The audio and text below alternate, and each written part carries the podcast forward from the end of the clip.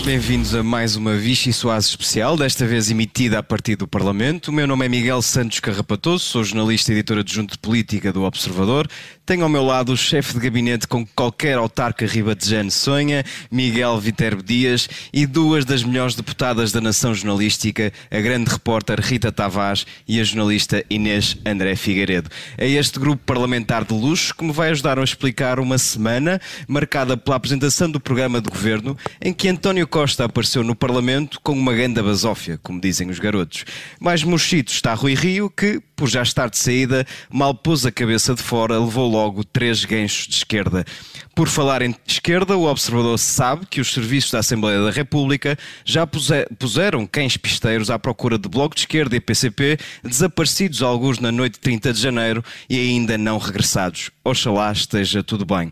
À custa da ausência de Rio, Jerónimo e Catarina, e El e Chega aproveitam para fazer croquetes, agora devidamente insuflados.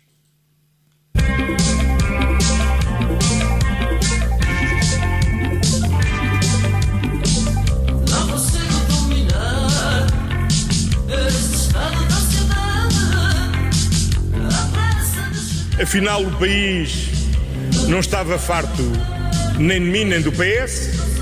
Afinal, eu não estava propriamente cansado. Aprendiam! Era uma pressinha. Aprendi ao povo e aprendi ao Partido Socialista. Aconteceram muitas coisas no entretanto. E este programa do governo é um programa que dá continuidade ao percurso que iniciamos. Vou dizer que arranjei um excelente subtítulo para o seu programa de governo. E o subtítulo é Agora é que vai ser. O que acontece com a iniciativa liberal é a mesma coisa. A comunicação é excelente. O problema é mesmo a Coca-Cola, é mesmo o produto da iniciativa liberal.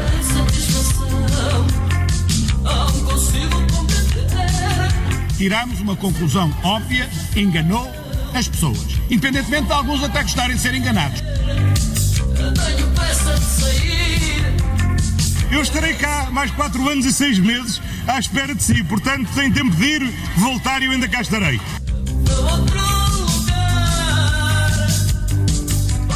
Veremos se estará cá. Nós por cá andamos e com muito apetite, portanto, venha daí a refeição mais deliciosa da política portuguesa. Rita Tavares, comece por ti com uma sopa de pavão. Para quem não sabe, e há muita gente que não sabe, o, a Assembleia da República, os jardins da Assembleia da República têm pavões. Nós não fizemos nada aos bichinhos. Este, este pavão é mesmo António Costa, que ontem apareceu, como dizia na intro, com uma grande basófia. Eh, aquilo foi. Era um António Costa muito diferente do, daquele que nos tinha habituado. Sim, eh, não conseguiu disfarçar, de facto, não é? Pregou humildade democrática durante toda a sua intervenção inicial mas foi difícil praticá-la. Uh, não houve grande humildade democrática. Os primeiros minutos das respostas às várias bancadas foram quase de ajuste de contas, não é? Com Rui Rio foi aquela um, aquele desafio de se, se, quiser vamos a uma segunda volta, não é? Uh, depois para o PCP também foi esta frase que nós ouvimos de início, para o Bloco também teve assim uma tirada, enfim, foi ali brindando de várias bancadas com, com, com, estes, com estes mimos, mas o, o, o, que eu destacaria aqui é que de facto nenhum partido também uh, lhe, lhe, fez frente, nem mesmo num tema.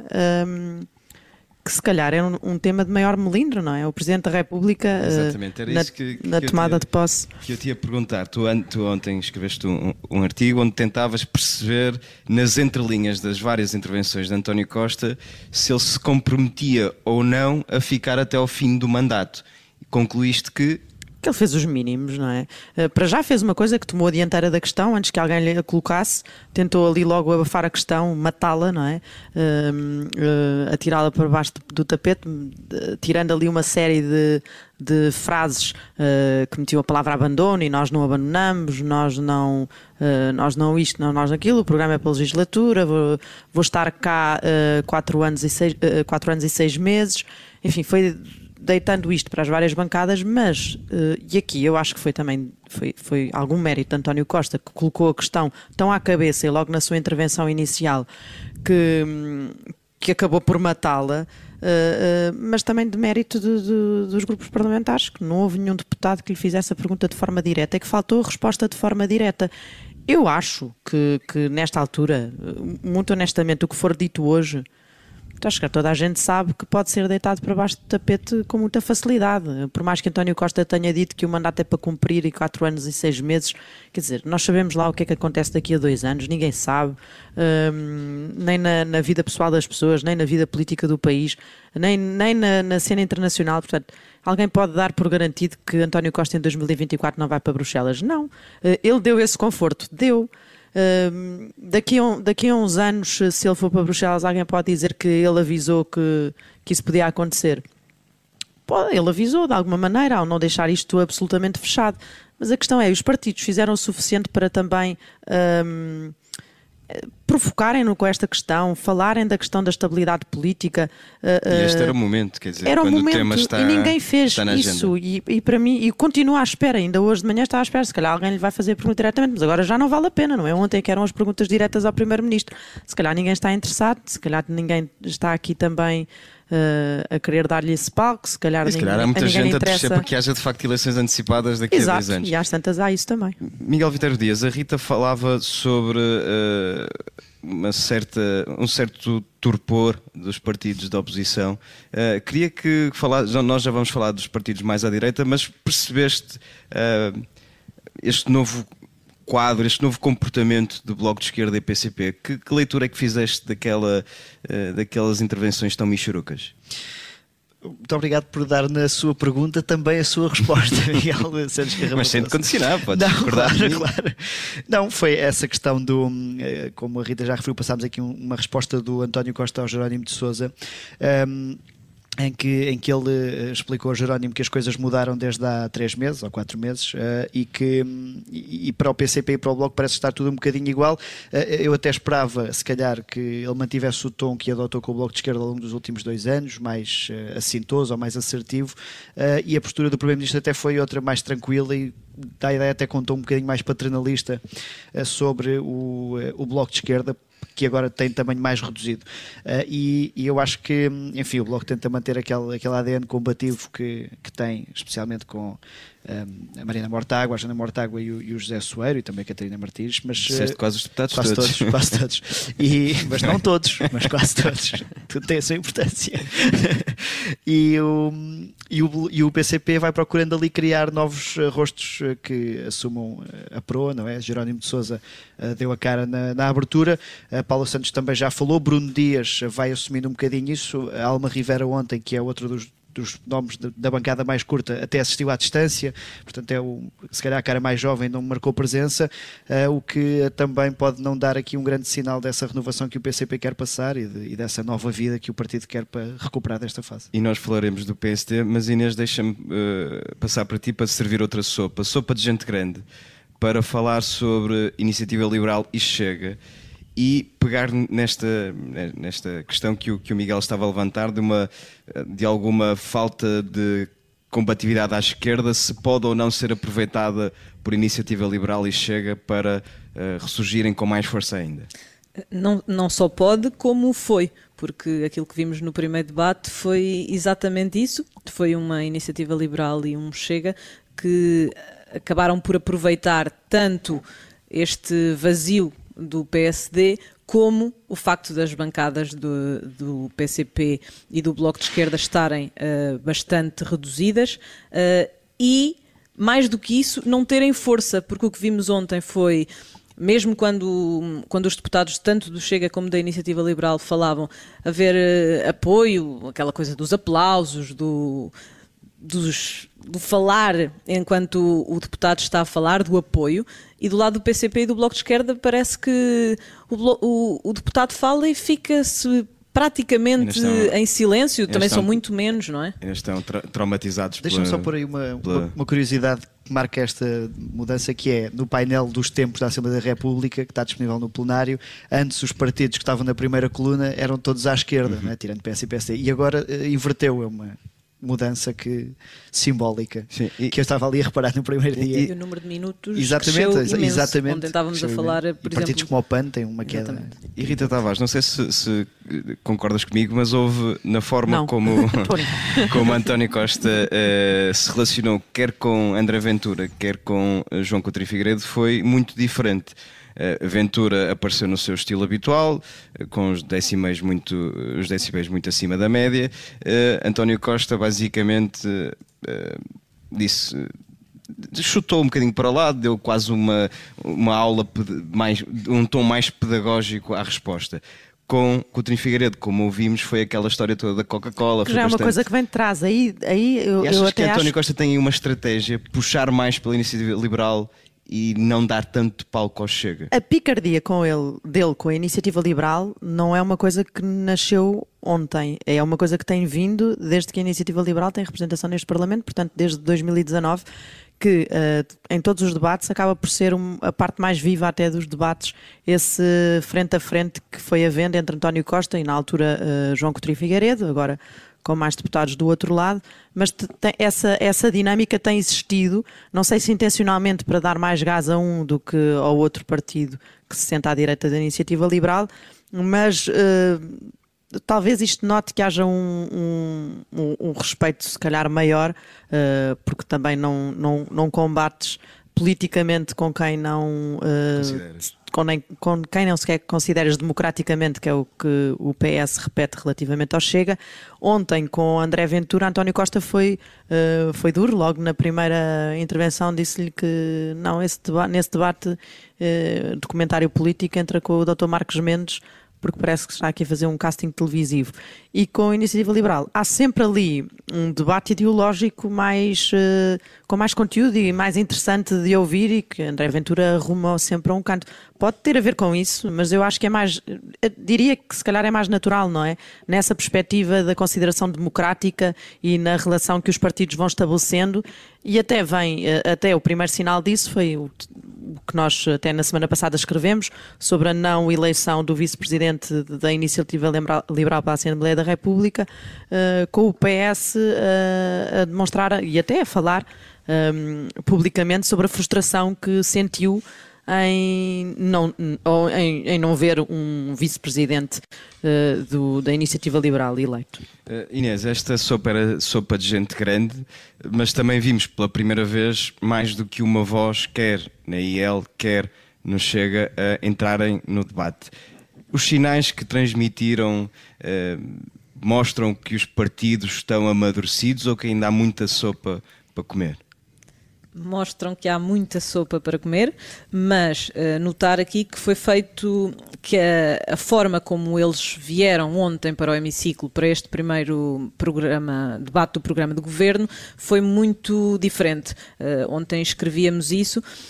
André Ventura conseguiu colocar quatro deputados a falar e hoje já falaram mais, mais dois, uh, salvo erro, pelo menos até o momento do início do, do programa, uh, mas falaram em momentos muito específicos, para temas muito específicos uh, e também Uh, questões locais. Um, ontem, por exemplo, falava um deputado por causa do Algarve, outro por causa da agricultura, questões muito específicas para André Ventura ficou praticamente todo o protagonismo, que já acontecia enquanto era deputado único, e uh, que esta continua a ser a grande, a grande questão do que é que vai acontecer eh, no Parlamento, na bancada parlamentar do Chega, um, com tantos deputados. Este protagonismo de facto aconteceu, foi André Ventura que questionou António Costa e depois foi André Ventura que foi fazer a intervenção no, a intervenção no púlpito. Uh, o mesmo não aconteceu com a Iniciativa Liberal. João Coutinho Figueiredo de facto também uh, fez, as, fez a intervenção para questionar António Costa, mas foi o deputado de Braga, por exemplo, Rui Rocha, que já foi, que já usou uh, da palavra para fazer essa tal intervenção ideológica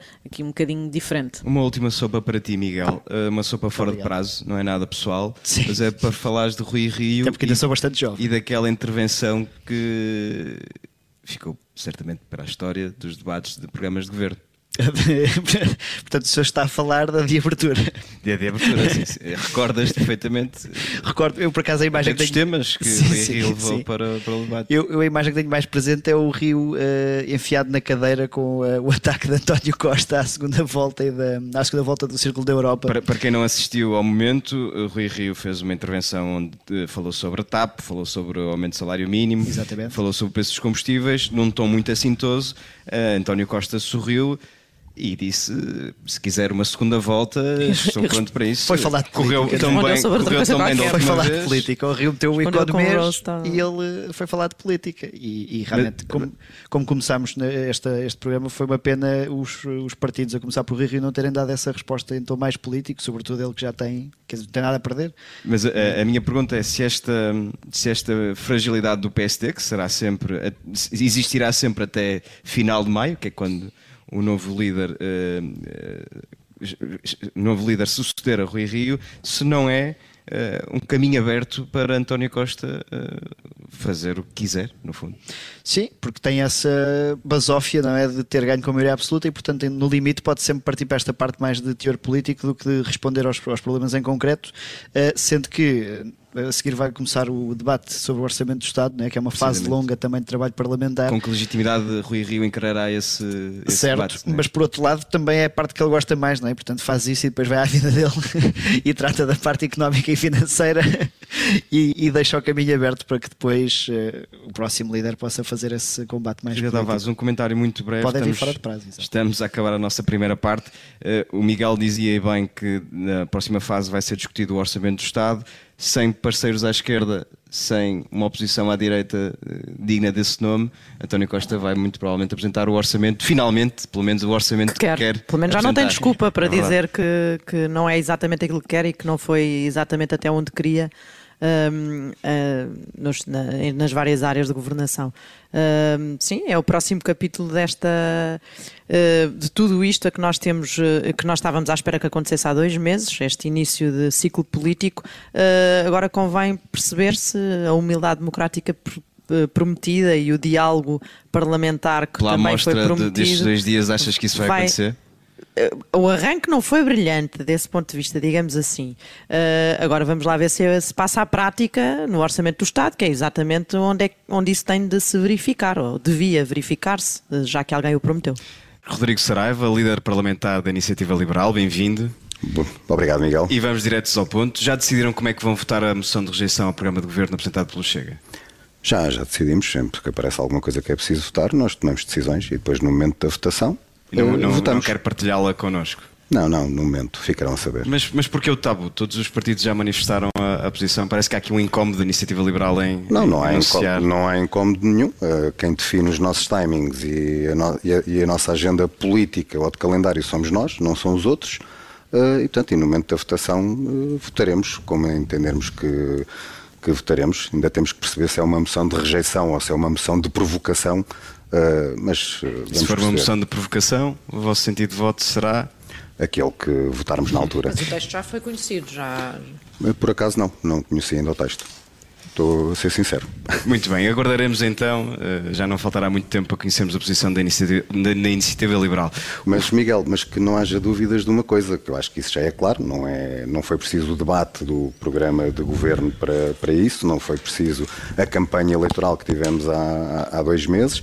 Eh, É todo um percurso que a Iniciativa Liberal tem feito de oposição eh, a este Partido Socialista, às políticas que tem implementado, ao governo dos últimos anos e, portanto, independentemente de que for aquele nosso sentido de voto, é essa moção de rejeição barra provocação, há uma coisa que é clara, se há oposição ao Partido Socialista, tem sido feita pela Iniciativa Liberal. Mas feito esse, esse diagnóstico, porque é que a iniciativa liberal não apresentou ela própria uma moção de rejeição? Porque estivemos há pouco tempo umas eleições, uh, temos perante uma maioria absoluta, penso que foi aquilo que surpreendeu todos uh, no dia 30 de janeiro, inclusive o próprio Partido Socialista, uh, e se nós estamos aqui para respeitar o voto de mais de 270 mil portugueses que votaram em nós, não podemos deixar de respeitar os votos de todos os portugueses que participaram nessas eleições. Portanto, eu, é a última vez que insisto, mas dizendo isso, admito, ou parece-me, que, vai, que não vai alinhar com Chega. Se diz que é importante respeitar a vontade dos portugueses que votaram no Partido Socialista, é natural que não queira que esse governo caia já. é? Nós alinhamos sempre com políticas e propostas liberais. Nunca iremos alinhar com propostas e, e ideias socialistas e extremistas. Muito bem, vamos avançar. O, o facto de o Chega ser, eh, ter sempre um comportamento mais barulhento que a iniciativa liberal não é um obstáculo para o partido. Não há aqui um risco de ficarem sempre na sombra de, de Ventura durante, durante os próximos quatro anos. Esse risco iria existir se nós eh, entendêssemos que devíamos ter um estilo, um tom e uma forma semelhante a esse partido ou a outros. Eh, eu já disse isto várias vezes. Eh, nós olhamos sempre para todos os outros partidos. Vemos o que é que eles andam a fazer, o que é que eles andam a propor, como é que se posicionam, todos eles, de uma ponta à outra. Isso nunca nos tira o nosso foco e o nosso caminho. Mas a iniciativa liberal fará do Chega um adversário preferencial, tendo em conta uh, esta, esta ideia de que são os dois partidos que neste momento estão à direita do Há PSD? Há um adversário preferencial, claramente, que é o Partido Socialista, que tem uma maioria absoluta e que, e que está a governar. Esse é o adversário preferencial. Todos os outros partidos que estão na Assembleia da República são também adversários. Houve aqui um psicodrama em torno do chumbo de João Coutinho Figueiredo como vice-presidente da Assembleia da República. A Iniciativa Liberal queixou-se muito de ter sido vítima do, do boicote do PSD, mas antes uh, o próprio presidente do partido tinha desvalorizado o cargo, fê-lo até depois de, de, ser chumbado. Afinal, o cargo da vice-presidência da Assembleia da República era ou não era importante para a Iniciativa Liberal? Não. Uh, e vamos separar aqui um pouco os temas. Uh, a questão da vice-presidência uh, é um exemplo entre muitos outros, como aqueles que vamos assistir ao longo dos próximos plenários, onde forem feitas votações para inúmeros organismos, onde a Assembleia da República tem que eleger os seus representantes, uh, distribuição de presidências de comissões, ou seja, há, há muita coisa que serve de exemplo uh, que há dois partidos dois partidos. Nós não nos queixamos apenas de um, de um boicote do, do, PSD nessa, nesse episódio da, da vice-presidência. Um, há dois partidos que parece que construíram uma casa chamada Democracia ao Parlamento ou Assembleia da República e a seguir mandaram fora a chave. E desde que construíram essa casa, uh, muito tem mudado naquilo que são os resultados das eleições e, por consequência, aquilo que é representatividade no Parlamento. E esses dois grandes partidos parece que têm alguma dificuldade uh, em adaptar as regras da casa ao longo dos tempos. Para, para quê? Para que as regras da casa acompanhem aquilo que é a vontade dos portugueses. Mas quando João Coutinho Figueiredo falou de, de, vingança e de joguinhos por parte do PSD, nós estamos a falar de, um, de uma questão uh, geral do PS e do PSD terem todos Pronto, os cargos eu fiz da, primeiro da Assembleia o contexto que esse episódio é um entre outras coisas. Especificamente esse episódio, essas declarações do João Coutinho Figueiredo são também em reação a uma notícia uh, que foi publicada no, no Observador, onde de repente tivemos uma espécie de um striptease do próprio grupo parlamentar do PSD eh, sobre as suas reuniões e as suas conversas sobre esse episódio, sobre essa votação, eh, onde usavam expressões como giboiar e coisas assim. E nós ficámos, de repente, a perceber, percebemos que no momento da votação percebemos que houve o Bloco Central, portanto o PS e o PSD, isto é aritmética pura, não é? Portanto o PS e o PSD não quiseram que João Coutinho Figueiredo tinha sido vice-presidente e perante essa notícia do Observador percebemos que particularmente no PSD havia ali um incómodo uh, com a iniciativa liberal. Acha que esse vai ser é um primeiro sinal de como vai ser daqui para a frente a relação entre a iniciativa liberal e o PSD? Eu acho que essa pergunta tem que ser feita ao PSD. Da nossa parte, não há, e na, na campanha sempre sempre. Olhando para assim, aquilo. Também que tentaram eu... competir com o PSD por causa dos lugares da bancada parlamentar, coisa que, aliás, não, caiu, não, não, não. caiu muito mal na bancada social-democrata. A nossa competição não, é, não, não há competição com o PSD. Nós fizemos um pedido e de repente fomos surpreendidos com, com, com o presidente do principal partido da oposição eh, neste caso o PSD, de repente sair de uma conferência de líderes e dar uma conferência de imprensa para falar sobre um pedido que um partido mais pequeno tinha feito. Eh, portanto, quem, quem, tem, quem tem valorizado muito, aliás, eu fiz até um, um tweet sobre isso a dizer que, que o PSD tem perdido demasiado tempo uh, a pensar e preocupado com a iniciativa liberal.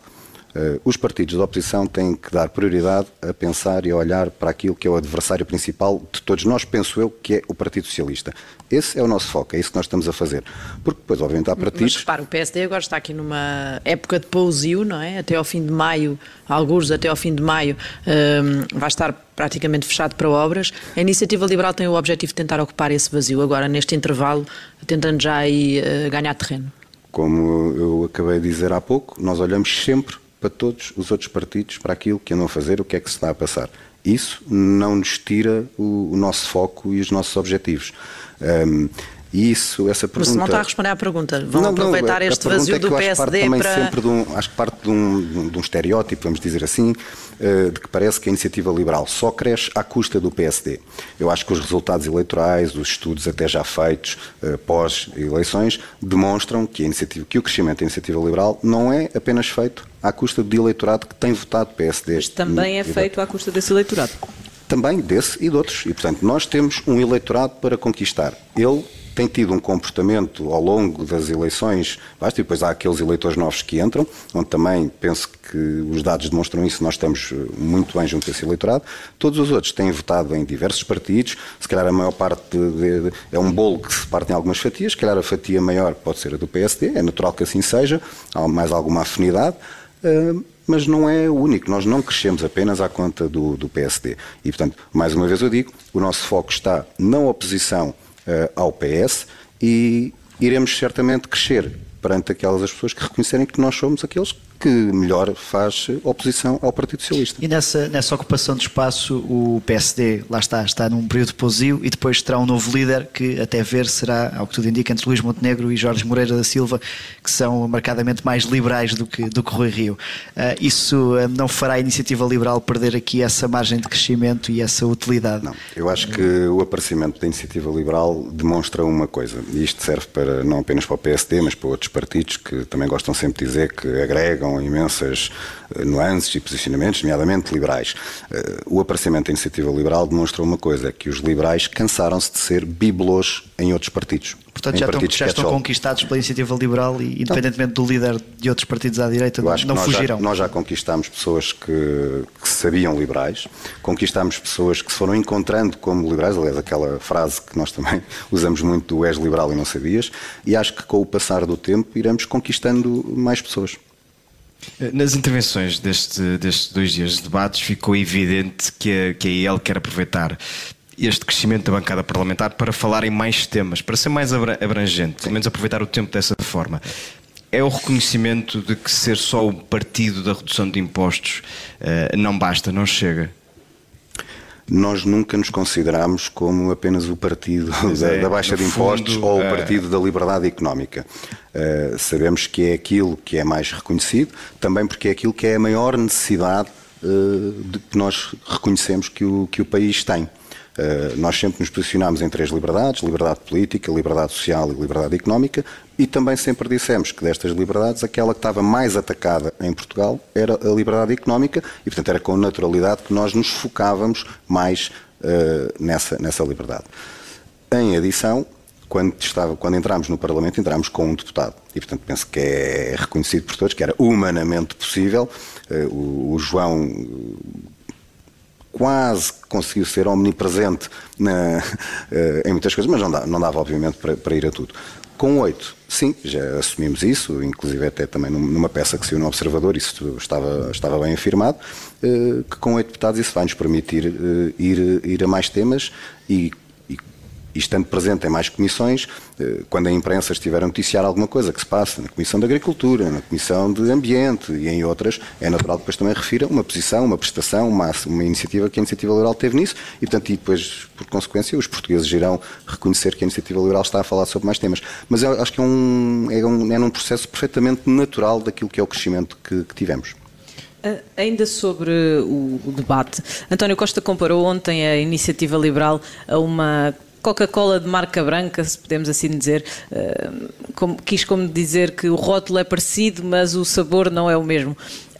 Querer ser eh, esse tal partido catch-all e menos partido de nicho não fará a iniciativa liberal perder o gás? Eu nunca disse que nós queríamos ser um partido catch-all.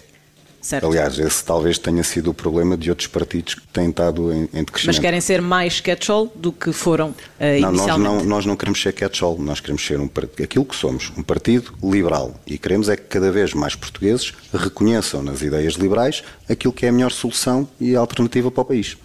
Mas, por exemplo, com o PAN sucedeu algo muito parecido. Tinha uma agenda muito animalista que, quando quis ser mais do que animalista, as pessoas deixaram de se rever no PAN. Isso pode acontecer deixar... com a iniciativa liberal? Não, porque nós nunca nos vamos perder o nosso foco e as nossas prioridades. Estarmos em mais comissões, eh, trabalharmos sobre mais temas, não quer dizer que vamos dar mais prioridade a esses outros temas do que àqueles que temos dado até agora. As prioridades, sobretudo a questão da liberdade económica, porque é aquela que nós achamos que mais é atacada em Portugal, que mais está em causa em Portugal, continuará a ser a nossa bandeira, o nosso foco e as ideias liberais. E se nós E- e- não vamos ser um catch-all, vamos sempre ser um partido liberal e sempre fazer um trabalho para que cada vez mais portugueses reconheçam nas ideias e propostas liberais a solução para o país. E no CDS e no seu novo líder, Nuno Melo, eh, vê aí um adversário direto eh, da iniciativa liberal. Ele disse eh, este fim de semana que quer voltar a atrair os liberais para a casa-mãe. Eu penso que já respondi isso. bem, talvez o- eu fui também acompanhando o, o fim de semana. Parece-me que o Dr. Nuno Melo também está assim com um problema parecido com o PSD. é, passa demasiado tempo a pensar na iniciativa liberal ao invés de pensar no principal adversário de todos nós, que é o Partido Socialista. Ehm, e, tal como eu disse, neste momento, com um partido assumidamente liberal e com as propostas que têm apresentado coerentemente e com, e com consistência liberal, penso que os liberais eh, irão sempre reconhecer que é na iniciativa liberal que está eh, a segurança e a garantia do, do seu voto. Já não fogem para o CDS. Já não regressam ao CDS. Quem for verdadeiramente liberal, penso que não.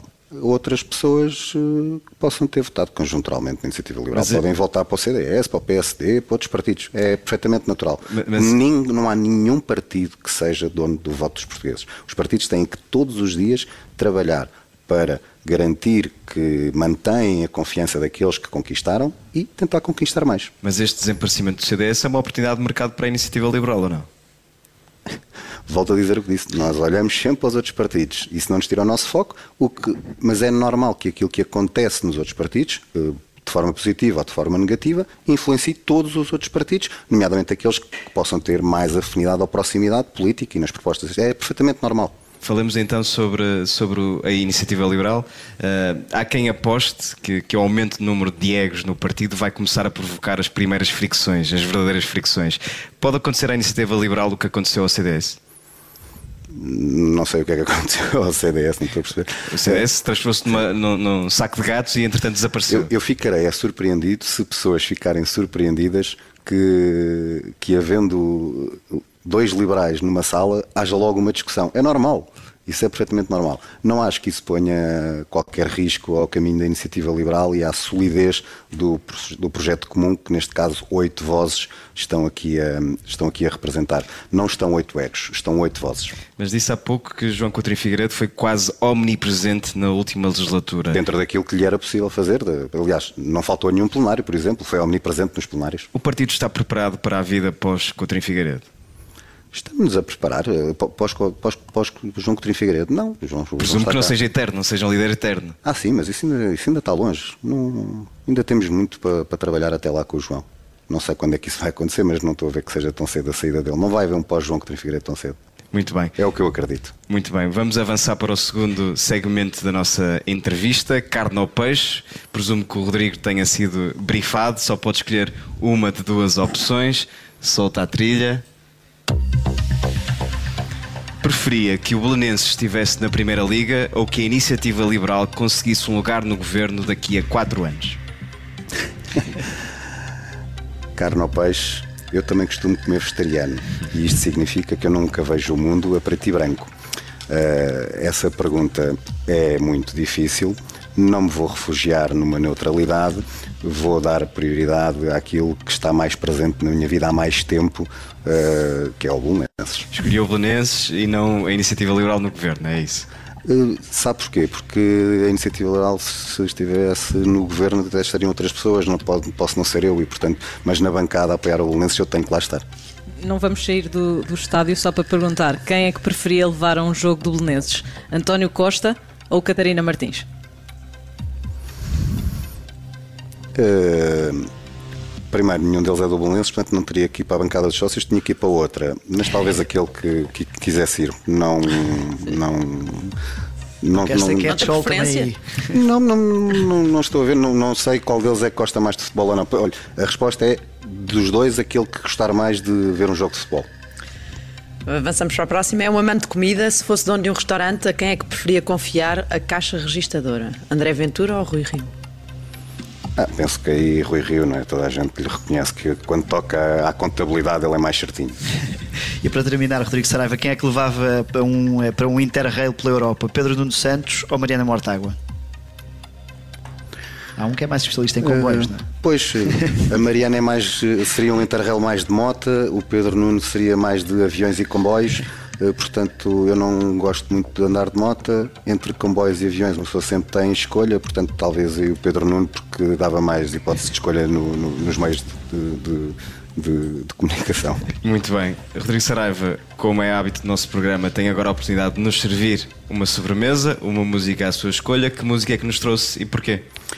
É uma música do Tiago Tencourt que, hum, que já tem uns anos eh, e que diz muito daquilo que é, há uns anos, aquilo que é a geração onde eu me insiro, eh, que dizia eu não tenho que pagar por aquilo que eu não fiz. E o que é curioso é que se passarmos essa música para as gerações que têm vindo a seguir, todos eles podem, infelizmente, dizer o mesmo.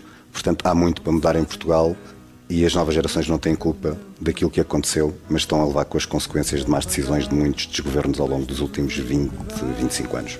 Rodrigo Saraiva, muito obrigado por ter estado Obrigado connosco. pelo convite. A Vichy Soase volta à sexta-feira, à mesma hora.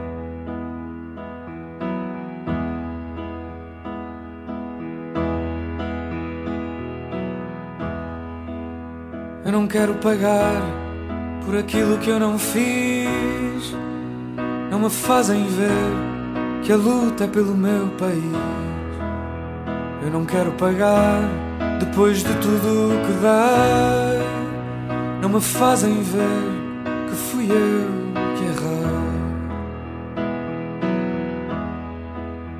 Não fui eu que gastei mais do que era para mim. Não fui eu que tirei, não fui eu que comi, não fui eu que comprei, não fui eu que escondi. Quando estavam a olhar, não fui eu que fugi. Não é essa a razão para me quererem moldar, porque eu não me escolhi para a fila do pão. Este barco afundou, houve alguém que o cegou. Fui eu que não vi. Eu não quero pagar por aquilo que eu não fiz. Não me fazem ver que a luta é pelo meu país. Eu não quero pagar depois de tudo que dei. Não me fazem ver que fui eu que errei. Talvez do que não sei, talvez do que não vi, foi de mão para mão, mas não passou por mim e perdeu-se a razão. Todo bom se feriu, foi mesquinha a canção desse amor a fingir. Não me falem do fim, se o caminho é mentir, se quiseram entrar não souberam sair. Não fui eu quem falhou, não fui eu quem cegou. Já não sabem sair. Eu não quero pagar por aquilo que eu não fiz. Não me fazem ver que a luta é pelo meu país. Eu não quero pagar depois de tudo o que dei. Não me fazem ver que fui eu que errei.